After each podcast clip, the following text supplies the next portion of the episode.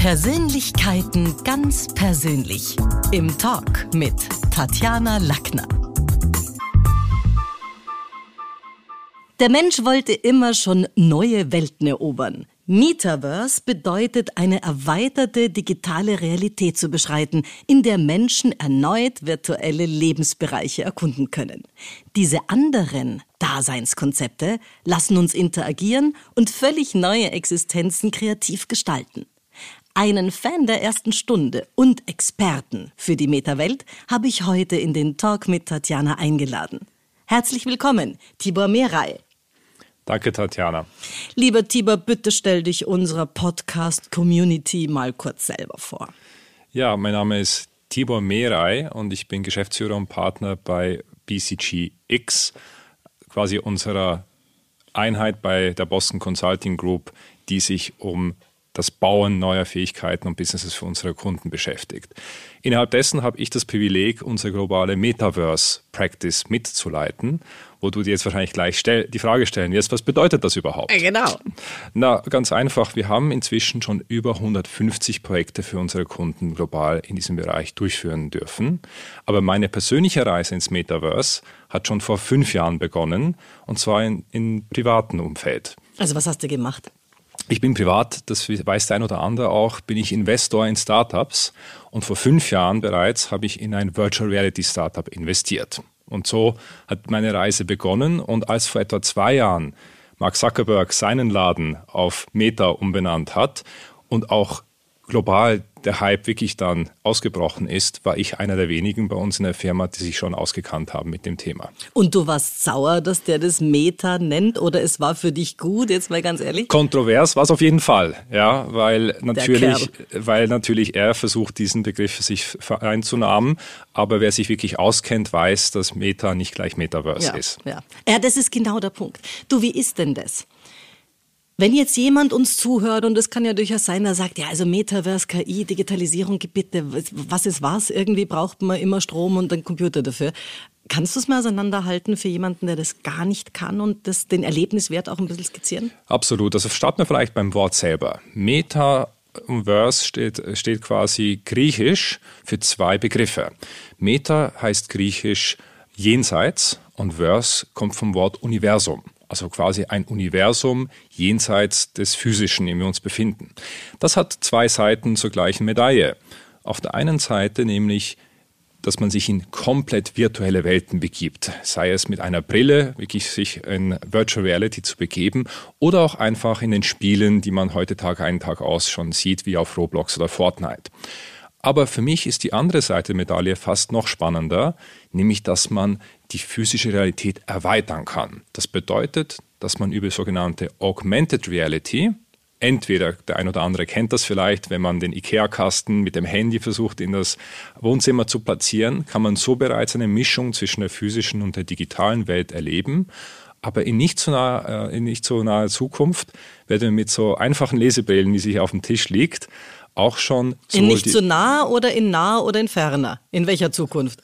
ich würde sagen, also es gibt ja heute schon Brillen, die das äh, möglich machen können. Die sind aber noch sehr teuer. Also eine Apple-Brille, wie sie jetzt gerade Anfang nächsten Jahres auf dem Markt kommt, kostet 3500 US-Dollar. Aber beispielsweise Meta, um wieder darauf zurückzukommen, hat jetzt gerade die Quest 3 herausgebracht für 500 Dollar. Also jetzt erklär mir das. Ich gehe durch die Maria-Hilfer-Straße und man hat doch das in, in, so futuristischen Filmen gesehen. Wenn ich jetzt so eine Brille auf hätte, würde ich dann, wenn ich an dir vorbeigehe, oben eingeblendet eine Bubble sehen mit äh, Geschäftsführer Boston Consulting Group, so und so alt, hat ein Kind und so weiter? Ist das augmented? Wir müssen, glaube ich, unterscheiden, was technisch möglich ist und was erlaubt ist. okay. ja? Also technisch ist das durchaus möglich, dass okay. man entweder über Menschen oder Orte Zusatzinformationen abrufen kann. Ähm, was dann natürlich die zweite Frage ist, ob das dann der Tibor will, dass jeder auf der Straße weiß, ob ich verheiratet bin oder eine Tochter habe. Mhm. Also das heißt, da sind wir schon noch ein bisschen im Feld. Es geht vieles, aber es ist noch nicht alles.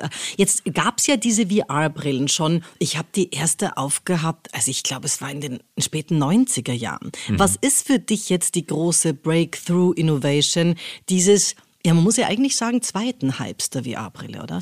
Ja, oder zweiten, dritten, vierten. Also das Konzept ist, ist nicht neu.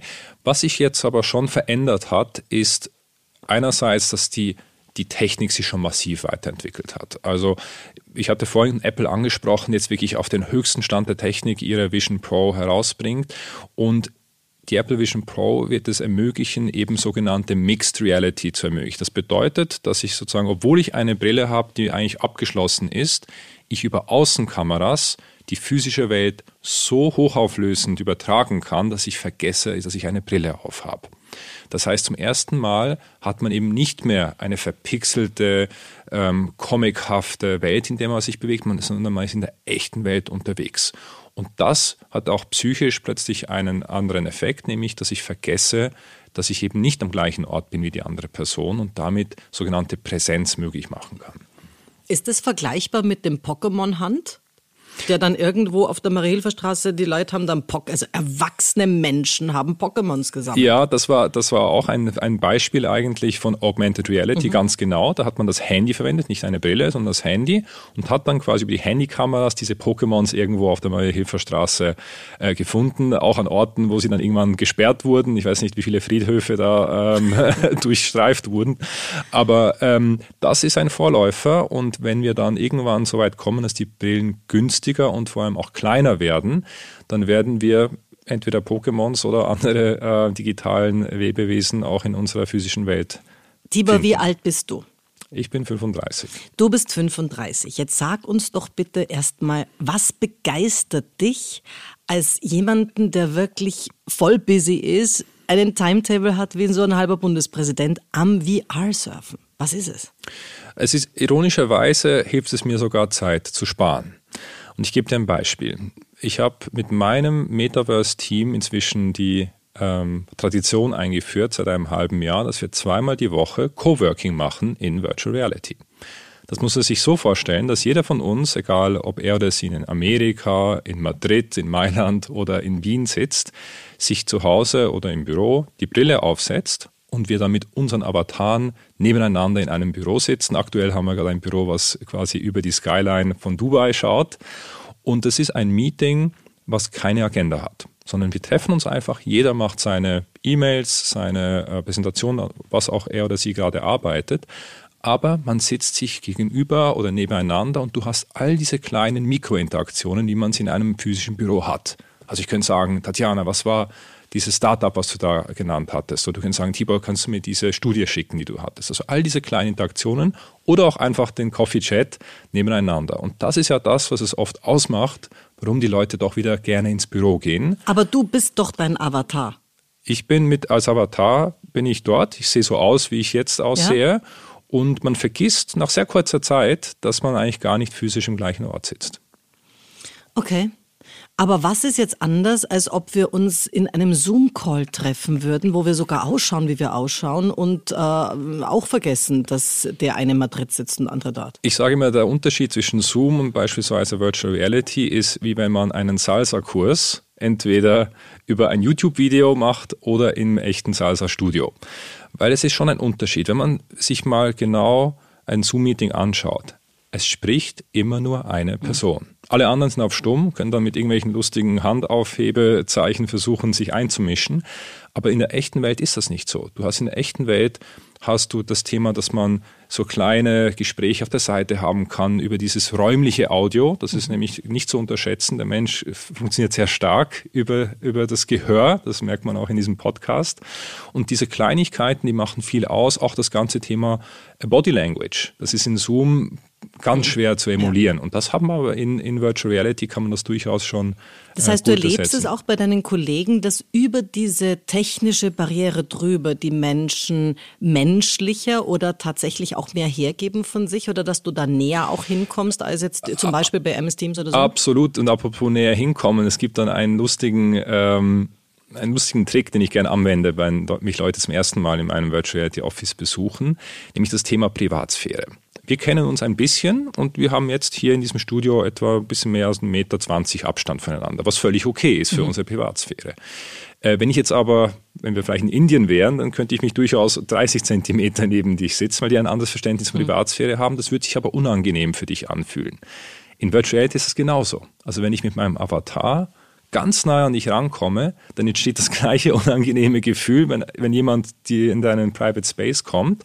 Und das sind so kleine Beispiele, wie das eben in der virtuellen Realität ähnlich ist wie im echten Leben. Jetzt bleiben wir nochmal bei diesem Avatar. Das ist ja auch irgendwie, also das ist ja alles so abgefahren, was du da erzählst. Wenn sich jetzt mein Avatar virtuell nicht benimmt, kann ich als Realperson dann dafür belangt werden? Das sind sehr spannende, auch rechtliche Fragen. Und es ist leider Gottes schon so, dass es solche Vorkommnisse schon gibt. Also es gibt tatsächlich auch in gewissen Online- äh, Virtual Reality Plattformen Vorkommnisse, wo eben auch sexuelle Belästigung stattgefunden hat, wo dann eben aber auch schon erste, äh, sage ich mal, Rechtsprechung schon stattfindet, dass das als Ein männlicher geht. Avatar baggert eine weibliche Avatarin an, wo kein einziger Mensch dabei ist und das ist dann sexuelle Belästigung. Man kann sich auch virtuell sexuell belästigt fühlen, auf jeden Fall. Nicht schlecht.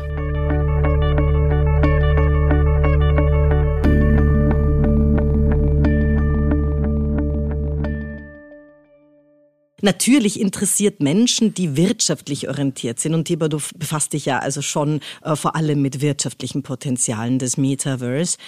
Wo, wie kannst du das skizzieren? Wo unterstützt du Kunden bei der Identifikation und Umsetzung der neuen Technologie mit passenden Use Cases? Gib uns da mal ein paar Beispiele, ohne dass du da jemanden nennen musst. Aber wie, wie stellen wir uns das vor? Wie könnte das für uns ein Wirtschaftsfaktor werden? Absolut. Also vielleicht starte ich mal, was wir bei BCGX machen. Wie ich vorhin genannt habe, viele kennen die Boston Consulting Group als eine Strategieberatungsfirma, die sich quasi auf neue Strategien und dann auch deren Umsetzung und Transformation fokussiert. Wir haben seit etwa einem Jahr haben wir aber unsere ganzen Talente, die Sachen bauen, also quasi Programmierer, Designer, Data Scientists, aber auch Venture-Architektinnen, haben wir bei BCGX zusammengebracht. Das heißt, die bauen tatsächlich Produkte oder ganze Firmen für quasi unsere Kunden. Und so zeichnet sich das auch bezüglich des Metaverses aus. Also viele Projekte starten einmal mit der Strategie zu verstehen, was bedeutet Metaverse, was sind auch die darunterliegenden Technologien. Wir haben jetzt über Virtual Reality gesprochen, Augmented Reality, aber zum Beispiel die ganze Blockchain-Thematik und natürlich heutzutage geht nichts mehr ohne das Wort AI zu benutzen. Da helfen wir unseren Kunden, erstens zu verstehen, was sind diese Technologien und was heißen die jetzt ganz konkret für dich als Konsumgüterunternehmen, als Bank, als Versicherung, als Telekommunikationsanbieter und so fort.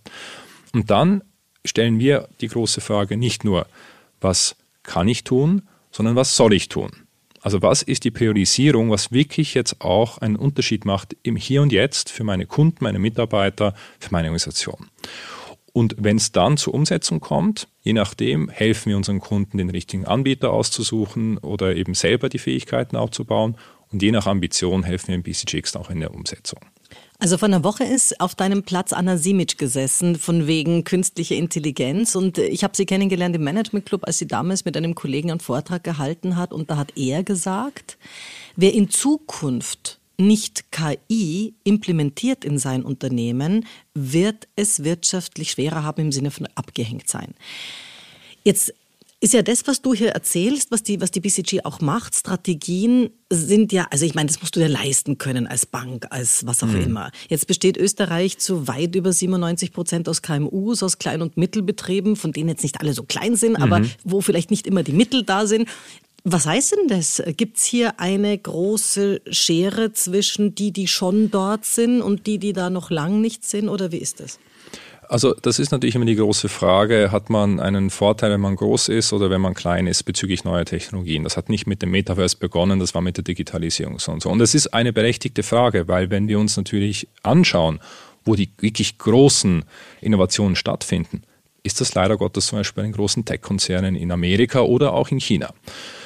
Warum glaube ich trotzdem, dass gerade sag ich mal, der Dachraum und Österreich und auch die KMUs hier auch Chancen haben? Ich glaube, zum einen sehen wir, dass dieses ganze Thema Datenschutz, was ja oft auch ein bisschen als Klotz am Bein äh, dargestellt wird, wirtschaftlich, ähm, auch Chancen bietet. Also gerade, wir haben jetzt viel über, über Virtual Reality und so weiter gesprochen. Das ganze Blockchain-Thema haben wir noch ein bisschen ausgespart. Was ist denn das? Eine Blockchain, da habe ich die beste Analogie einer Blockchain. Ähm, und zwar kennst du vielleicht dieses Kinderspiel, ich packe meinen Koffer mhm. und ich nehme mit. Mhm. Wenn wir das jetzt spielen würden, würde ich jetzt anfangen, sagen, ich packe meinen Koffer und ich nehme mit eine Brille und dann machst du weiter und sagst. Und einen Kuli. Eine Brille und einen Kuli und dann führe ich das nächste an. Das ist eine Blockchain. Eine Blockchain ist jedes neue ähm, ähm, quasi jedes neue, jeder neue Gegenstand ist ein neuer Block, der hinzugefügt wird. Und das sind nicht Menschen, die das singen, sondern Rechner oft über die ganze Welt verteilt, die gemeinsam dieses Lied singen. Und wenn ein Rechner aus dem Chor ausfällt, dann ist trotzdem das ganze Lied noch auf den anderen Rechner abrufbar und das ist im Endeffekt eine Blockchain. Und jetzt muss man einfach die Gegenstände, also die Brille, den Kuli, ersetzen durch Information. Also Information wem jetzt ein Bitcoin gehört und wer ihn an wen verkauft hat oder zukünftig eben auch ähm, sogenannte Smart Contracts. Also man kann dann ganze Verträge und Wirtschaftsbeziehungen auch auf die Blockchain schreiben. Du stell dir vor, also das war ja schon, glaube ich, vor fünf Jahren, als ich für, ich habe für Steam mitgeschrieben und ich glaube, ich bin dort sogar irgendwann zu den Whales geworden und habe dort also wirklich ordentlich Kohle auch gemacht mit meinen Blogs. Aber ich habe es nie geschafft, die rauszukriegen. Also das ist ja dann die nächste, der nächste Wahnsinn. Also zum einen hat es mich interessiert natürlich journalistisch, was heißt es, wenn ich irgendwo hier für mein Tun gewisse, gewisse, wie sagt man da, Rewards bekomme mhm. oder, oder, oder gewisse US-Dollar, was auch mhm. immer, oder Bitcoins. Aber das rauszukriegen, das ist ja nicht so leicht. Da kannst du ja dann nicht sagen, bitte, ich gehe auf die Bank und ich habe jetzt so und so viele Dinge, sondern das ist ja alles mühsam, Ende nie. Also ich glaube, ich bin dort jetzt ein ruhender Whale. Wahrscheinlich bin ich gar kein Whale mehr. Aber kann man dann sagen, man schreibt für eine, für eine Blockchain? Nein, das ist, das ist grammatikalisch in deiner Welt falsch, oder? Nein, nein, aber also dieser Use Case, dass man sagt, ähm, ich habe äh, über eine Blockchain abgebildet so etwas wie äh, Royalties, also eben Tantiemen, glaube ich auf Deutsch mhm. gesagt, äh, an deinem Texten oder deinen Liedern oder was auch immer. Das ist einer der ganz klaren äh, Kandidaten, wo die Blockchain echt Sinn macht, weil mhm. ich eben nicht irgendwie einer zentralen Einheit oder irgendeiner Stiftung oder auch einem Anbieter vertrauen muss, und dieses Vertrauen wird auf die Blockchain übertragen. Ja. Was du ansprichst, ist leider Gottes nach wie vor so, dass diese sogenannte Friktion noch sehr groß ist. Ja, und das ist auch einer der Gründe, warum nicht alles und jeder schon heute alles über die Blockchain macht, weil einfach der Mehrwert nicht überall größer ist als die Friktion. Aber und das war ähnlich wie früher auch mit der Digitalisierung. Ich weiß noch, äh, wie wir am Anfang des Internets ähm, sich da mit Piep- und Pfeiftönen einwählen musste ins Internet und das währenddessen nicht telefonieren konnte mhm. im Haushalt. Diese Friktion haben wir auch abgebaut. Ja, und genauso stimmt. bauen wir das auch äh, bei den anderen neuen Technologien ab. Ja, aber wie, wie, wie, wie jetzt gib uns mal einen Use Case. Also nehmen wir halt mal, die Schule des Sprechens ist seit 2016 digitalisiert. Wo würde mir jetzt ähm, AI oder auch die Verschränkung mit VR nützen? Oder wäre ich da gar kein Kandidat, weil jemand, der sowas hat oder ein Zahnarzt ist oder so, braucht es gar nicht? Also ich, ähm, was ich immer vorab schicken muss, und das habe ich auch schon an anderer Stelle gesagt, ja, wir haben jetzt diese ganzen neuen Hämmer. Der eine Hammer ist Virtual Reality, der andere Hammer ist äh, Künstliche Intelligenz, die Blockchain, ein weiterer glänzender neuer Hammer. Was man nicht machen darf, ist, dass man jetzt in die Falle tappt, dass ich jetzt überall nach Nägeln suche, mhm. sondern es ist besser, mit den heutigen Nägeln zu starten, die du nach Hause hämmern musst mit der Schule des Sprechens und die dir heute wirklich entweder Schmerzen oder deinen Kunden was bringen würde. Jetzt hattest du vorhin gesagt, 30-jähriges Jubiläum liegt schon hinter euch. Es ist vor uns, vor uns in wenigen Monaten. In wenigen Monaten, ja. Wahnsinn, dann will ich nicht verschreien, noch nicht gratulieren. Aber äh, unglaublich, äh, ihr seid gewachsen, du hast gesagt, 46 Coaches habt ihr inzwischen. Aber ich kann mir vorstellen, dass es auch immer schwieriger ist, mit je größer das Team ist, die Qualität zu halten und dass man immer noch den Kunden das Gleiche bietet. Und da kann natürlich beispielsweise Künstliche Intelligenz mit ins Spiel kommen, zu sagen, ähm, kann ich vielleicht, nicht, dass ich jetzt sage, ich möchte Coaches ersetzen, aber kann ich den Teilnehmerinnen und Teilnehmern einen Zusatzbenefit haben, dass sie sagen, die Tatjana beispielsweise, die ist halt schwer zu kriegen, die kriege ich vielleicht äh, in meinen Spins mal oder mhm. einmal die Woche aber ich kann jetzt nicht täglich ein persönliches Coaching mit der Tatjana machen. Aber was beispielsweise möglich ist, du könntest einen, einen Zwilling von dir machen, also eine künstliche Intelligenz, die auf dir trainiert ist, auf deinem Wissen, auf deinem Stil, auf deiner Stimme sogar. Mhm. Und ich könnte sagen, ich mache eine Privatstunde mit Tatjana. Du, aber was ist, wenn die besser wird oder vielleicht schlanker oder süßer und nicht altert und so weiter? Also die könnte die volle Konkurrenz für mich selber sein. Das ist eine der anderen äh, Fragen, wer kontrolliert diese Tatjana? Und da kommen wir wieder zu dem Thema Vertrauen. Und da gibt es auch erste ähm, Indizien, dass vielleicht die Blockchain wieder helfen könnte, weil du freigeben kannst, ob das jetzt eine autorisierte ja. Stunde war bei der zweiten Tatjana. Aber jetzt haben wir doch schon herunten im, im äh, nicht im Jenseits, sondern im Diesseits das Problem, dass es äh, Identitätenklau gibt. Hans Bürger hat dieser Tage gesagt, Armin Wolf ist ein Opfer davon. Also um wie viel gefährlicher ist es dann, wenn jemand meinen eigenen Avatar, der auf mich trainiert ist, hackt, dann bin ich ja meine Identität schon mal da oben los. Also ins Jenseits brauche ich gar nicht gehen.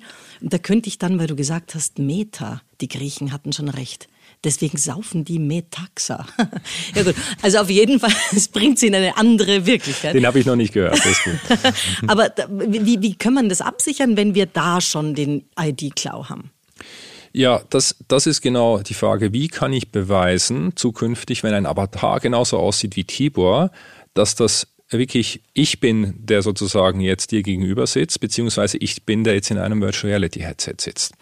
Und das ist eine berechtigte Frage. Es gibt da auch erste Tendenzen, sogenannte, das nennt sich dann Soulbound Tokens. Mhm. Also das ist ein Token, ist ein quasi ähm, äh, eine, eine Datei, die auf einer Blockchain liegt, mal im simpelsten Form ähm, des, der Definition. Eine, ein Währungsersatz. Ein Währungsersatz, ja, genau. Ähm, und normalerweise kann man Tokens frei handeln. Ein Bitcoin ist ein Token, den kann man, der ist sogenannt fungibel, den kann ich jederzeit dir geben du kannst mir zurücküberweisen, können wir hin und her überweisen. Ja? Was, ähm, was Soulbound-Tokens sind, die kannst du nicht überweisen. Die sind quasi an dich oder deine Seele sozusagen gebunden und von der gibt es nur eines. Und das würde natürlich bedeuten, dass wenn ein Avatar durch meinen Soulbound-Token verifiziert wurde, dann kann man davon ausgehen, dass das nicht irgendwer von Tibor geklaut hat oder gekauft hat, der Soulbound-Token, sondern dass der echte Tibor diesen Avatar in dieser Sekunde freigegeben ja, hat. Ja, aber in einer Welt, in der das White House also immer wieder gehackt wird, ist ja also nichts ist safe. Auch mein Soulbound-Token wahrscheinlich nicht, oder? Das ist technisch genau die Frage, aber kryptografisch muss man sagen, und das ist ja eigentlich das, was die Blockchain ausmacht, dass die eben als unhackbar gilt. Mhm. Ja.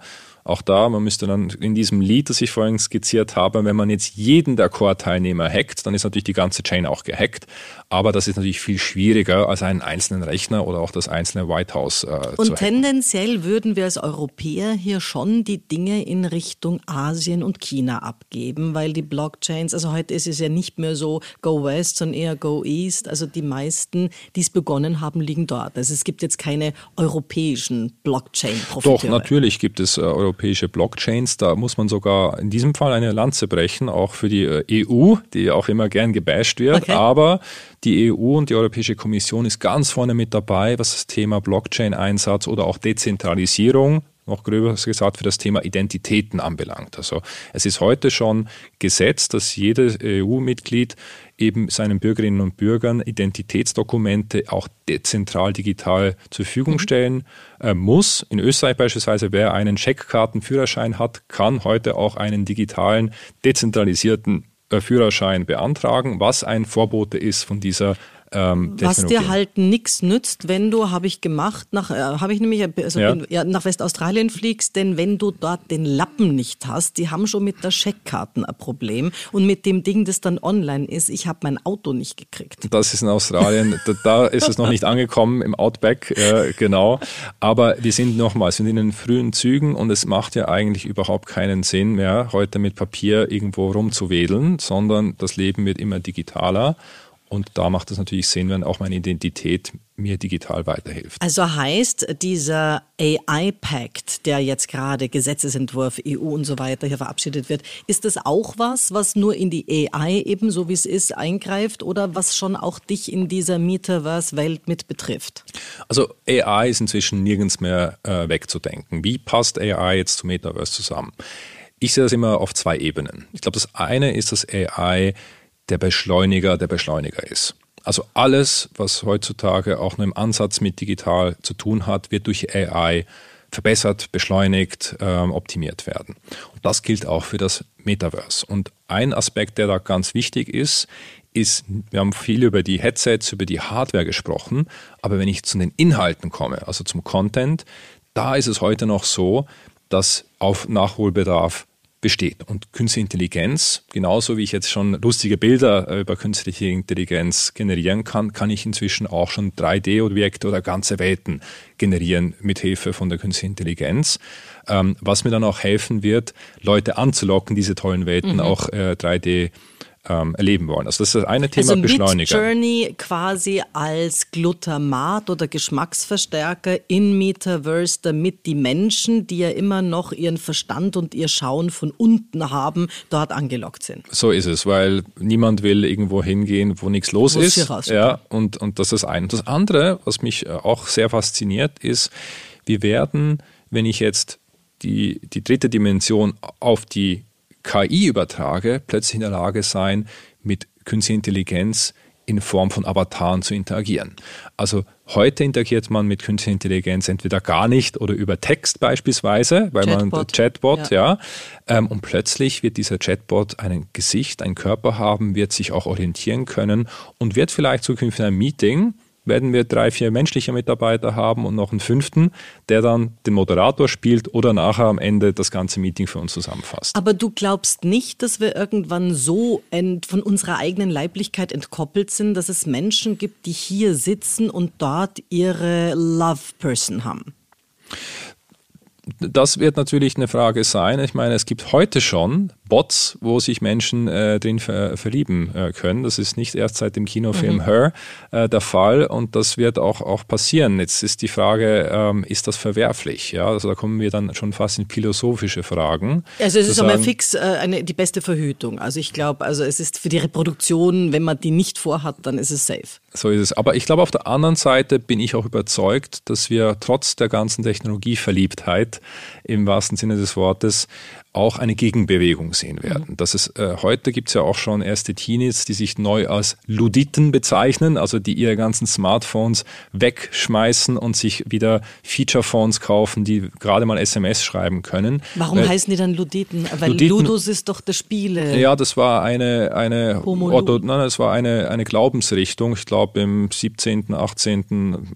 Jahrhundert, ich müsste nochmal nachschauen, aber die gehen in die Richtung der Amish, die sich ja auch der Technologie ver, verweigert haben. Reduktion. So ist es. Und ich glaube, dass da schon eine Gegenbewegung stattfindet und ich spüre das auch bei meiner eigenen Tochter. So digital wie ich unterwegs bin, ich bin jede Woche vier, fünf Stunden in Virtual Reality, ähm, plus natürlich den normalen Medienkonsum, den wir alle haben, so streng bin ich, was den Medienkonsum meiner eigenen Tochter anbelangt. Weil, und da gibt es auch schon erste ähm, Erkenntnisse aus der Wissenschaft, gerade das kindliche Gehirn massiv beeinträchtigt werden kann, wenn man zu früh anfängt und wenn es auch nur am Handy oder am Fernseher ist. Das heißt, die ist nicht am iPad, die ist nicht bei Peppa Pig oder die hat, sie wie lange hat sie Einmal die Woche darf sie 20 Minuten Peppa Pig oder ja. was auch immer ja. schauen und that's it. Mhm, okay. Ja, meine Enkeltöchter auch. Also die haben eine Screentime und diese einmal die Woche. Und ich finde es ja, also ich, ich fände es ja jetzt nicht das Problem, wenn man das ein zweites Mal macht, aber damit bin ich halt natürlich die Oma.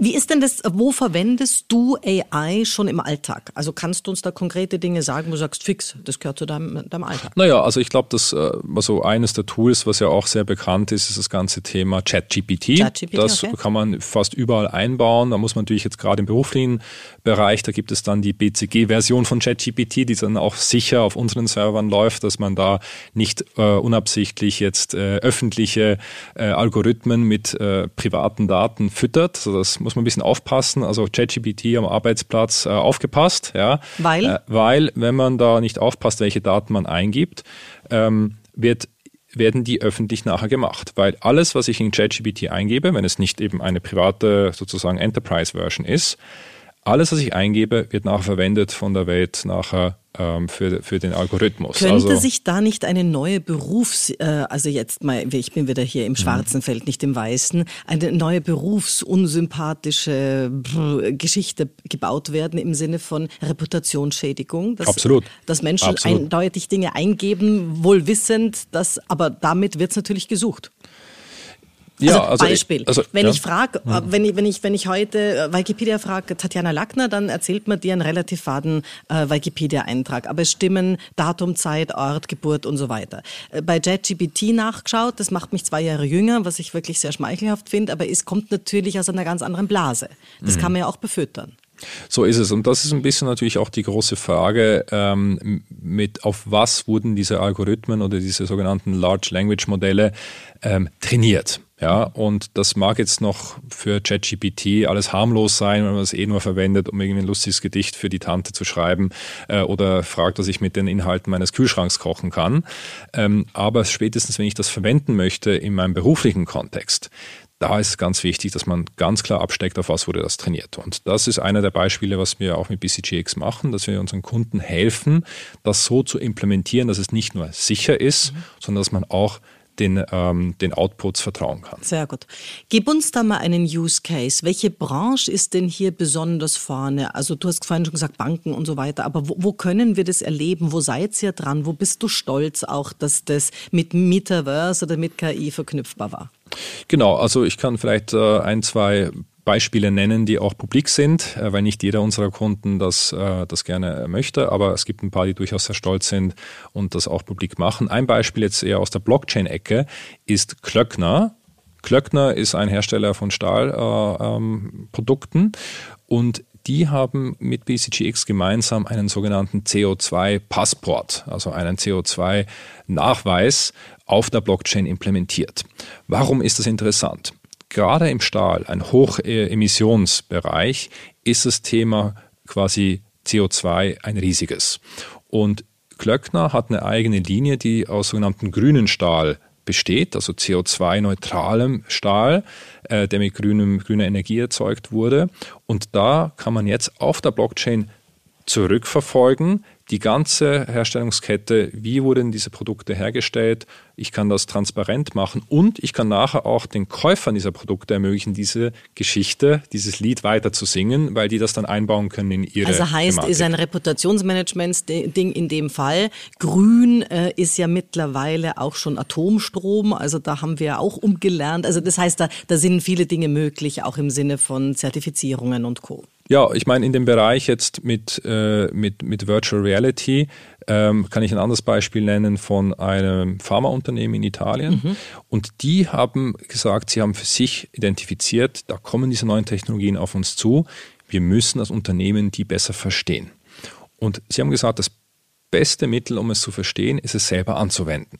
Jetzt haben die gesagt, wir nehmen jetzt mal unser internes Training und zwar nehmen wir gleich das langweiligste aller Trainings, nämlich das Compliance-Training, mhm. Was jede Firma oft durchführt, für, für einmal im Jahr für seine Mitarbeiter. Und wir nehmen das langweiligste Training, was wir haben, und wir machen das richtig cool. Wir verwenden Virtual Reality dafür, wir verwenden Augmented Reality dafür, wir machen ein Game daraus. Und da haben wir mit BCGX ihnen geholfen, da den richtigen Fit zwischen Nagel und Hammer zu finden, cool. um das dann in ein Game zu verwandeln. Ja, also und das, da hat es ja auch wirklich Sinn. Also weil dann ist es irgendwie was, wo alle dran sind, wo man sagt, ist nicht nur eine Pflichtübung, sondern man lernt sogar irgendwie was Neues. Könnte man jetzt, wenn ihr sagt, ihr verkauft ja Strategien, natürlich für Business, aber jetzt nur mhm. Denkbeispiel, mhm. könnte man bei den aktuellen Kriegssituationen ihre Lösungen für den Frieden digital real proben? Also was auf jeden Fall getobt wird, ist schon der Krieg an sich. Also man kann davon ausgehen, dass einer der größten Verwender von Virtual Reality Brillen sind wahrscheinlich ukrainische Soldaten heute, die das nicht nur für, für Kampfflugzeuge, sondern auch für Panzerhaubitzen etc. verwenden, hat aber nicht mit der Ukraine begonnen. Der größte Vertrag, der im Virtual Reality Bereich beziehungsweise sogar im Augmented Reality Bereich abgeschlossen wurde, ist ein mehrere Milliarden großer Auftrag der amerikanischen Armee die die HoloLens jetzt eben umbaut, um sie im, im Kriegseinsatz äh, zu verwenden. Also da muss man sagen, Krieg wird geprobt in Virtual Reality, aber es gibt auch Positivbeispiele. Beispielsweise ähm, die äh, sozusagen das Weltflüchtlingswerk, die UNHCR, ähm, verwendet Virtual Reality als Training, um Mitarbeiterinnen und Mitarbeiter zu trainieren in einer Umgebung, die das Kriegsgebiet simuliert. Mhm. Dass sie quasi, bevor sie in das echte Kriegsgebiet geschickt werden, sie vorher schon gewisse Verhaltensweisen und so trainieren So wie bei konnten, Flugsimulatoren. Wie bei so. Flugsimulatoren. Okay. Aber jetzt haben wir ja in der normalen digitalen, das ist ja ganz schwierig, in der normalen digitalen Was Internetwelt ja eben, gibt es das Darknet. Wird es dann auch ein Dark, in, in, ein Dark Metaverse geben, wo man eben dann nicht nur diese Dinge erlaubterweise probt, sondern dann möglicherweise auch ganz andere Dinge macht? Also ich glaube, der Mensch wird immer all seine Schatten und seine Sonnenseiten auf neue Technologien übertragen. Genauso wie wir Plutonium einerseits verwenden können, Krebs zu heilen, ähm, werden damit auch Atombomben möglich gemacht. Das heißt, ich glaube, man kann das nicht vermeiden dass diese Technologien auch für äh, sozusagen dunkle Machenschaften verwendet werden. Aber das ist eher eine Frage, welches Menschenbild man hat und wie wir auch als Gesellschaft damit umgehen möchten. Ja, momentan hat ja die Welt wirklich ein paar, paar Risse bekommen. Also ein paar Sprünge haben wir ja. Stichwort Monopolbildung. Gibt es da Bedenken hinsichtlich der Monopolbildung von großen Tech-Unternehmen im Metaverse? Wie siehst du das?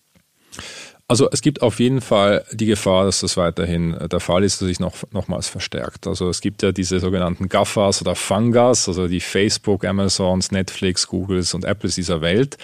Ähm, und es ist nicht gesagt, dass sich nicht einfach die gleichen fünf oder vielleicht wird da eine Buchstabe ausgetauscht, sich dann auch das Metaverse unter sich aufteilen.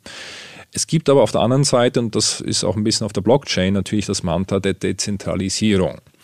Und das ist eine Gegenbewegung, die sich dagegen aufschwingt, wobei man sagen muss, dass auch Dezentralisierung kein keine gmarten Wiesen no, sein weil da kannst du ja. wieder niemanden, also äh, Zuckerberg kann man ja wenigstens verknacken. Äh, also die Europäer versuchen das ja regelmäßig oder eben irgendwie äh, Daumenschrauben anlegen. Aber wenn es dezentralisiert ist, dann ist es ja schwierig, wie man habhaft macht, oder?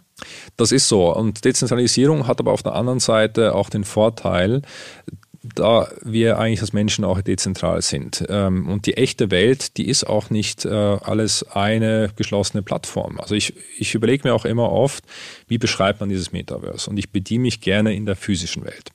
Weil wenn ich in die physische Welt gehe, da gibt es auch ein physisches Universum. Es gibt unser Sonnensystem und da gibt es den Planet Erde. Und auf der Planet Erde, da gibt es verschiedene Arten von Räumen. Es gibt öffentliche Plätze, mhm. wie beispielsweise Parks hier in Österreich, die zum Glück öffentlich zugänglich sind. Es gibt aber auch geschlossene Orte, wie ein Büro beispielsweise, wo ich eben einen Badge brauche, um reinzukommen. Und dann gibt es wiederum andere Orte wie eine Diskothek, wo ich ebenfalls mit meinem Führerschein kontrolliert werde. Und so stelle ich mir das Metaverse vor. Also ich glaube nicht, daran, dass es eine Plattform gibt, wo wir arbeiten, Spaß haben, uns mhm. treffen, sondern es wird verschiedene Orte geben. Manche davon kann jeder betreten, ja. Andere braucht man vielleicht einen Badge oder eben einen Token zukünftig, um dann dort zu arbeiten oder eben auch äh, Spaß zu haben. Das heißt, du glaubst schon auch an eine mögliche Eheschließung, Verehelichung und so weiter im Metaverse? Also jetzt nicht einmal nur von hier nach dort, sondern auch innerhalb dort. Also dass wir eigentlich unsere Welt noch einmal abbilden. Dieser ewige Wunsch von uns Menschen, irgendwie Planeten auf den Mars zu siedeln oder den Mond, ist, ist das der Treiber gewesen ursprünglich? Also ich fand dein Intro schon bezeichnend, dass der Mensch immer schon dieses Entdeckertum in sich hatte, neue Welten zu entdecken und zu erschließen. Und ich glaube in der Tat, dass es auch ähm, das sich übertragen lässt auf das Metaverse. Was mich persönlich viel mehr reizt als diese rein virtuellen Welten, wo dann vielleicht alle dann in, im Bett liegen und fett werden und uns da irgendwie die Brillen über den Kopf ziehen, ist diese Erweiterung der, der physischen Welt. Ja? Und, und das glaube ich schon, dass das ähm, dass es spannend sein wird zu sagen, wir könnten jetzt für diesen Podcast noch irgendeinen Sprecher aus der ganzen Welt in seinem Avatar so realistisch neben uns haben, dass es sich für uns alle so auf, äh, anfühlt, als ob wir das jetzt zu dritt bestreiten. Das fände ich spannend und da müssten wir vielleicht auch nicht nochmals den Planeten vergewaltigen mit einem weiteren Langstreckenflug. Du, jetzt bist du Heavy User, sowohl am Handy als auch mit VR-Brille. Wie sehr hat es deine Augen- und Sehkraft bereits beeinträchtigt? Sag einmal. Ich merke es nämlich durch den Handykonsum der letzten Jahre. Das liegt nicht nur am Alterungsprozess, definitiv. Also ich muss glücklicherweise Klopf auf Holz sagen, dass ich bislang keine negativen äh, Auswirkungen spüre. Ähm, ich mache einmal im Jahr so ein Check-up und da beim letzten Mal wurde mir sozusagen da 2020 äh, beschienen auf den Augen. Also momentan macht es keinen, keinen bleibenden Effekt. Äh, ich glaube, das ist auch etwas, was man natürlich beobachten muss Nochmals, ich mache vier, fünf Stunden äh, pro Woche Virtual Reality, aber auch ich bin, unsere, was ich was, sechs, sieben Stunden am Tag am Handy. Ähm, also da muss man schon auch ein Auge drauf haben. Wie ist es privat und familiär? Musst du das Handy abgeben beim Abendessen? Wird es dir beim Urlaubsbeginn abgenommen und dann erst wieder zum Schluss gegeben? Wie ist es bei euch? Geregelt? Also wir haben das im letzten Urlaub wirklich durchgezogen, dass wir mal, glaube ich, drei Tage lang Digital Detox gemacht haben. Ich glaube, der Trick ist, man muss es dann als Familie gemeinsam mhm. machen. Weil wenn dann einer dann trotzdem in einem Handy Handy hängt, dann, dann ist es dann ein bisschen fad. Äh, das war wirklich super. Also man schafft es dann wirklich wieder, die Aufmerksamkeitsspanne mhm. zu erweitern von Goldfisch auf normalen Menschen und, ähm, und man kann wieder mal einfach ein Buch lesen oder auch ein bisschen Langeweile haben. Also ich versuche das schon einzubauen, immer gelingt es mir nicht. Ja. Politische Themen. Werden die technischen Analphabeten, die durch die Digitalisierung eigentlich bereits abgehängt wurden, werden das die neuen Working Poor? Die Gefahr ist absolut real und ich gebe da auch ein Beispiel. Also man kann sagen, vor jetzt schon über 100 Jahren konnten dann die Kutscher, die durch das Automobil abgelöst wurden, die konnten zumindest nach einer gewissen Zeit, konnten die Chauffeure werden oder Taxifahrer. Aber was passiert, wenn das Auto selber fährt? Hm. Da kann ich nicht einfach dem gleichen Metier bleiben. Und ich glaube, das andere, das spielt wieder eine Rolle auch mit der Ungleichheit, äh, die wir vorhin angesprochen haben. Jetzt konnte man sagen, okay, vorher war jeder Kutscher sein eigener Herr und hatte sein eigenes Brot verdient und nachher wurde er halt Taxler, wo dann diese Taxigesellschaften mitgeschnitten haben, plus natürlich die Autofirmen, die ihnen das Auto verkauft haben. Wenn jetzt aber die Autos plötzlich selber fahren, dann konzentriert sich das, was vorher ähm, der Taxigesellschaft gehört hat und das, was der Taxler verdient hat, plötzlich auf drei, vier Firmen, die möglicherweise zwei davon in Amerika sitzen und eine noch in China. Und das sorgt natürlich schon für eine unglaubliche Ungleichheit. Und das gilt es schon im Auge zu behalten, weil diese Entwicklung wird jetzt schneller stattfinden, als der ein oder andere sich vielleicht ausmalt. Nehmen wir doch das nochmal mit dem, mit dem Beispiel von wegen selbstfahrende Autos oder, oder irgendwie äh, Missbehavior im Metaverse. Was passiert denn dann? Wer wird heute zur Kasse gebeten? Ist es der der Autohersteller, der User, die Plattform, der Plattformbesitzer? Wer, wer ist es denn da? Abschließend geklärt ist das noch nicht. Das sind solche rechtlichen Fragen, die jetzt teilweise schon durchdacht werden, die teilweise aber leider auch noch nicht einheitlich sind. Und da haben wir auch das Problem. Wir haben wir leben ja im Rechtssystem, das auf nationaler Ebene ausgelegt ist, aber diese Plattformen sind natürlich global. Und ich wähle mich dann genauso aus den Bermudas ein wie aus sozusagen äh, Berlin. Und da für, für alle User die gleichen Spieße zu haben, das wird eine Riesenthematik sein, auch in Zukunft. Wenn du jetzt vorhin schon über deinen Kunden erzählt hast von wegen CO2-Bilanz, welche Auswirkungen hat die massive Nutzung von Rechenleistung und Servern im Metaverse auf letztlich auf unsere alle Umwelt? Also werden da heute bereits nachhaltige Aspekte und Ansätze verfolgt, was Metaverse-Entwicklungen angeht? Oder ist es dir zu wenig? Ein, ein Riesenthema. Ist ein Riesenthema. Wir haben dazu interessanterweise haben wir letztes Jahr gemeinsam mit äh, der Vogue, also mit sozusagen dem, dem Fashion-Magazin, oh haben wir eine, äh, eine Studie durchgeführt in Bezug auf Metaverse in Fashion und insbesondere mit dem Sustainability-Aspekt. Und es gibt sozusagen ja die zwei ähm, Stoßrichtungen. Die eine Frage ist, wenn diese ganzen digitalen Welten oder auch digitale Fashion, die es ja auch schon gibt, natürlich zusätzlich stattfindet zu den physischen Tätigkeiten, dann ist das natürlich schädlich für die Umwelt, ja. weil ich natürlich zusätzliche Rechenleistungen brauche. Das ist ein riesen Energiefresser. Man weiß nicht, wodurch diese Energie, die ist natürlich nicht zu 100 Prozent erneuerbar, je nachdem auf der Welt, dann ist das natürlich schlecht für den Planeten. Aber, und das ist die andere Frage, ist, wenn ich aber durch diese digitalen ähm, Anwendungen ähm, physische äh, Anwendungen ersetzen kann, dann kann das sehr wohl auch CO2 einsparend sein. Ich sage immer, wenn man es schafft, ähm, Elektronen statt Atome zu bewegen, dann kann ich wirklich Energie sparen und den Planeten entlasten. Und ein Beispiel nochmal aus der Fashion-Industrie ist, und das hat mich selber eigentlich schockiert, dass ein hoher Prozentsatz, ich müsste die Zahl nochmal nachschauen, aber es waren wirklich, glaube ich, 30 ähm, Prozent der Generation Z hat schon mal ein Kleidungsstück nur für Social Media gekauft. Also nur um einen Post zu machen, kaufe ich mir was, das, äh, vielleicht schickt es der ein oder andere zurück, aber nichtsdestotrotz, das ist ja eine unglaubliche äh, Ressourcenverschwendung. Und das ist ein Use Case. Da gibt es inzwischen Startups, die bieten Digital Fashion an. Da mhm. kann ich sozusagen mein Foto hochladen und ich werde eingekleidet, so realistisch, als ob man es nicht mehr merken kann. Und das ist jetzt ein Beispiel, wenn ich das so ersetze, dann spare ich natürlich dem Planeten die ein oder andere Emission. Das stimmt. Wobei jetzt gerade die Generation Z eigentlich die ist, die wieder ins, in Richtung Thrifting geht und Secondhand und Reuse, Reduce, Recycle, aber eben wahrscheinlich nicht da.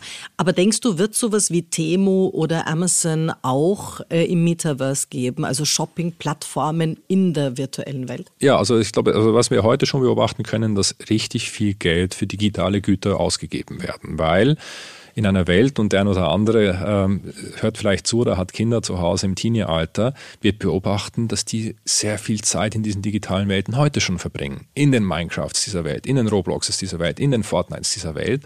Und was auch interessant ist, wenn man genau hinschaut, dann merkt man, dass sich diese Teenies eben auch connecten und auch connected bleiben. Also die reden dann mit ihren Freundinnen und Freunden nicht nur während sie spielen, sondern dann auch mhm. dazwischen, während sie die Hausaufgaben machen und so. Also das heißt, das ist die erste Generation, die nicht mehr unterscheidet zwischen dem echten Leben und dem virtuellen Leben, weil beides für sie genauso das heißt, ist. Die Twitch, äh, die Twitch-Leute sind dann die Opas von gestern und die dort sind schon in der Vernetzung. Die drin. sind schon in der Vernetzung, weil ich weiß nicht, wie es dir geht. Mir geht es noch so, ich bin aufgewachsen in der Welt, wo ich unterschieden habe, was ist der echte Tibor in der echten Welt mhm. und wie stelle ich mich in der digitalen Welt her. Und da gab es immer eine gewisse Abstufung und da, diese Hürde oder diese Trennung, die ist aufgehoben. Und warum ist das jetzt nochmal auf das Thema Shopping relevant?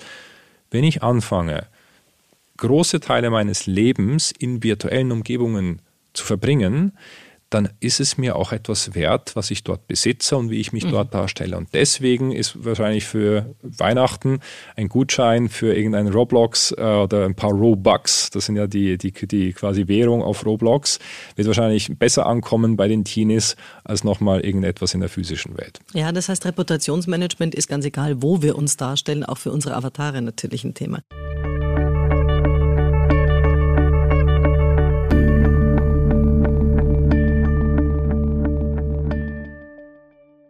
Äh, Netflix momentan ist, also die Streamingdienste betteln sich ja, alle haben miteinander das Problem, dass in der realen Welt die Schriftsteller irgendwie auf die Straße gehen und mehr Kohle wollen und deswegen kommen jetzt immer wieder nur eure Serien reingeschwappt.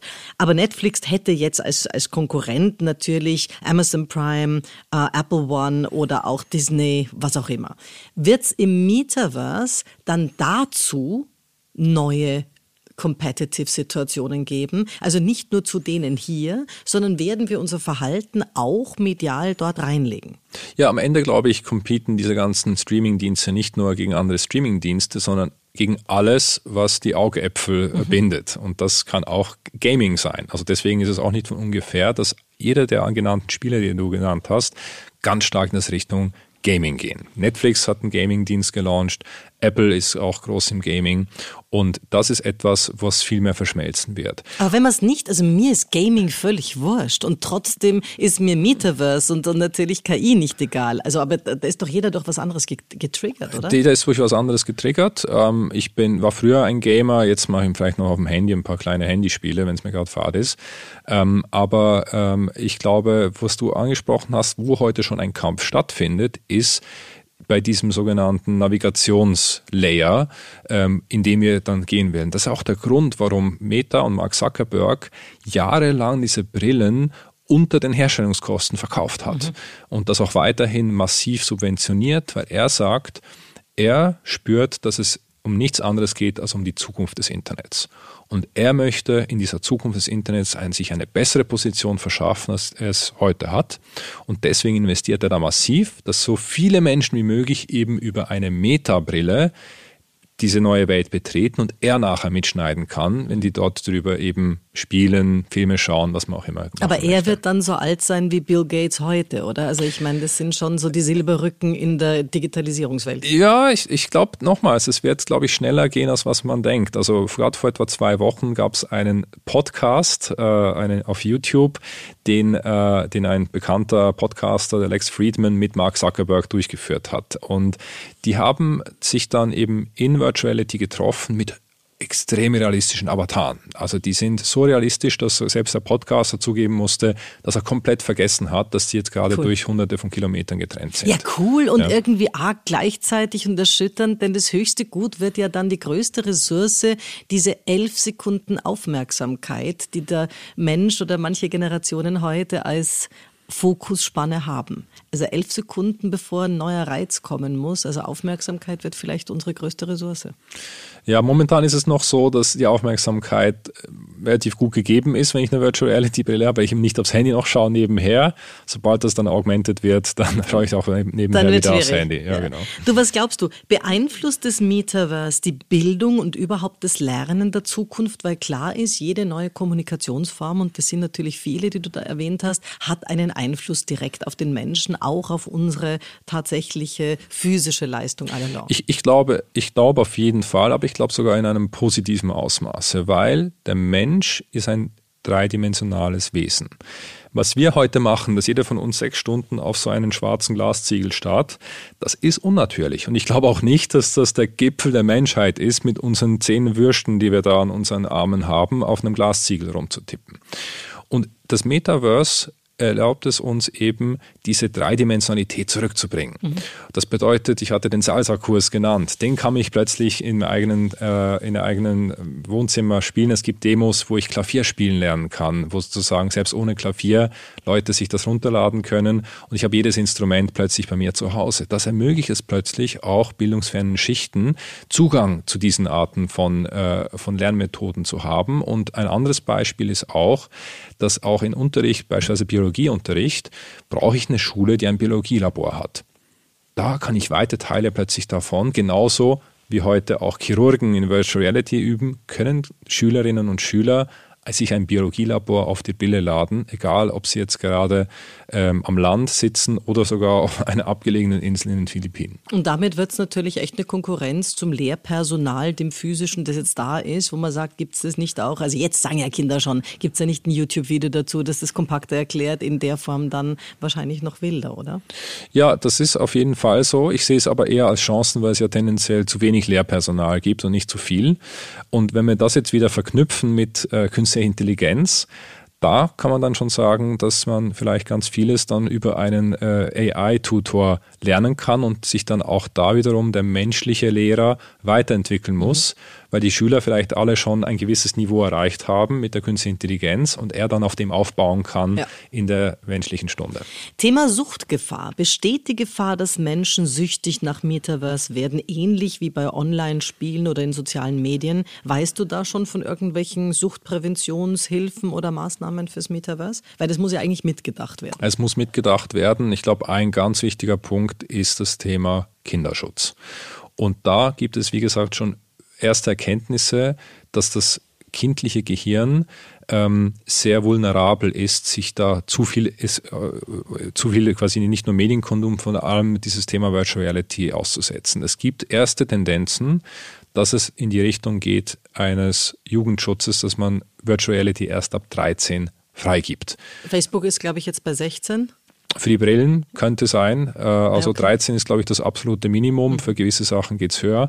Und da merkt man sogar so, dass selbst wenn ich sage, ich habe das genau gleiche Spiel am Fernseher, und das kann ein Riesenfernseher sein, und ich spiele da beispielsweise meinen Ego-Shooter, dass wenn ich das gleiche Spiel in einer Virtual Reality-Brille habe, ich plötzlich so ein Erlebnis habe, dass ich quasi posttraumatische wow. Stress Disorders äh, mhm. haben kann, weil ich halt plötzlich nicht mehr das Gehirn den Sprung machen kann da ist ein Fernseher, das ist ein Spiel, sondern ich bin mittendrin ja. und das hat nochmal eine andere Auswirkung. Ja, Manfred Spitzer, der ja da auf der ganz anderen Seite natürlich noch strenger steht, der hat von der digitalen Demenz gesprochen und davon, dass es die Gehirne der Kinder schon kaputt macht. Also der ist da ganz, ganz streng, absolut.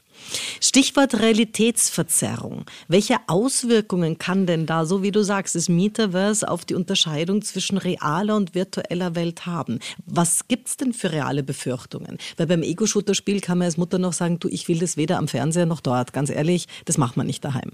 Aber wo könnte es dann dort, wo Lernen und Bildung und Konsum und Entertainment vernetzt wird, hier auch zu einer Verzerrung kommen?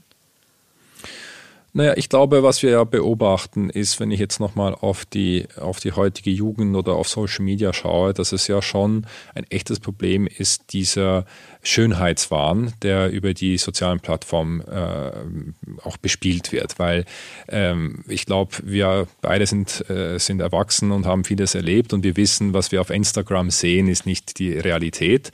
Aber wenn ich ein zwölfjähriges Mädchen oder auch ein zwölfjähriger Junge bin, dann weiß ich das vielleicht noch nicht so, weil ich noch nicht diese Lebenserfahrung habe. Und das ist natürlich schon eine Gefahr, wie du sagst, wenn dann die, äh, die künstliche Intelligenz Tatjana, die in 3D steht, dann äh, ein bisschen jünger, ein bisschen hübscher, was auch immer ist, ja, ähm, dann, dann, ähm, dann tut das wahrscheinlich schon was mit einem, weil ich dann äh, das auf meine eigene Persönlichkeit beziehe. Also ich glaube nochmals, ich, es braucht so positiv wie diese ganzen Seiten sind und so viele vielleicht auch Arbeiten, das uns abnimmt und Möglichkeiten es uns ermöglicht, umso mehr braucht es diese Kompetenzkompetenz, die wir unseren Kindern mitgeben müssen, wie sie mit diesen ganzen Themen umzugehen haben. Ja, das holt mich ja sofort auf den Plan. Wie wichtig werden denn rhetorische Fähigkeiten auch in der virtuellen Welt sein?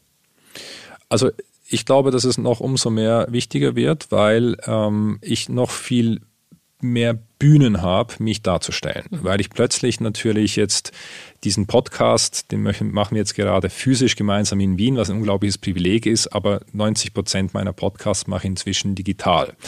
Ähm, und und das, das mache ich heute vor allem halt über irgendwelche Zoom oder, oder so browserbasierte Aufnahmetools. Aber wenn ich plötzlich alle meine physischen Auftritte eben durch einen Avatar ersetzen kann, dann habe ich natürlich auch viel mehr Möglichkeiten, das darzustellen. Also deswegen lohnt es sich auch. Und dann auch, sind wir auch in der Gleichzeitigkeit. Also wenn ich mir überlege, ich bin ja jetzt demnächst, ich war beim letzten For Game Changers Festival, ich bin beim nächsten auch wieder auf der Mainstage. Wenn zugleich ein anderes Format, das ähnlich ist, online ist, ja, da, da, ich meine, wird es nicht manchmal dann auch zu viel? Wir haben doch mit der Welt schon so viel zu tun. Ja, also nochmals, ich glaube, das ist wieder der alte Satz. Ähm, schau nicht, was kann ich tun, sondern was soll ich tun? Mhm. Ja? Und der Mensch wird immer eingeholt von den Geistern, die er rief. Ähm, und dann gibt es aber auch eine Gegenbewegung. Und ich glaube, deswegen, wir haben vorhin über Digital Detox gesprochen, das sind natürlich Dinge, das Wort gab es gar nicht vor zehn Jahren wahrscheinlich, ja. Und genauso werden wir auch einen Virtual Detox mhm. brauchen, wenn wir in diesen Welten sind. Und wir werden vielleicht auch ganz bewusst ähm, das dann auch wieder haben, dass man, äh, du hattest mich, glaube ich, vor dem Podcast gefragt, ob mein Handy eingesammelt wird, dann vor dem Abendessen zu Hause. Ähm, das wird dann auch wieder Momente geben, wo wir ganz bewusst sagen, es gibt keine Brillen, es gibt keine Handys, wir wollen einfach nur im Hier und Jetzt sein. Cool. Letzte Frage. Du hast die Schule des Sprechens selber besucht. Wie wichtig sind Stimme und Sprache für dich als Speaker in den vielen Interviews und Panels und Keynotes, die du hältst? Das ist ja schon eine ganze Menge. Ja, also ich muss sagen, äh, mir hat es sehr viel gebracht. Ich habe schon davor äh, viele, viele Trainings äh, gehabt, aber Rhetorik ist etwas, wo man nie ausgelernt hat. Und ich merke, dass meine Wirkung auf jeden Fall zugenommen hat und ich fühle mich selber auch einfach viel äh, besser vorbereitet, egal ob ich jetzt auch spontan irgendwo in ein Meeting, in eine Speech oder in einen Podcast eingeladen werde. Egal ob virtuell oder Metaverse. Sehr gut. So schön, dass du heute da warst. Vielen Dank, Tibor. Vielen Dank, Tatjana. Das war's wieder mal. Besuchen Sie mich doch in der Schule des Sprechens in Wien. Auf LinkedIn, Instagram, Facebook, Xing, YouTube und auf Clubhouse oder auf meinem Blog wo? Auf sprechen.com.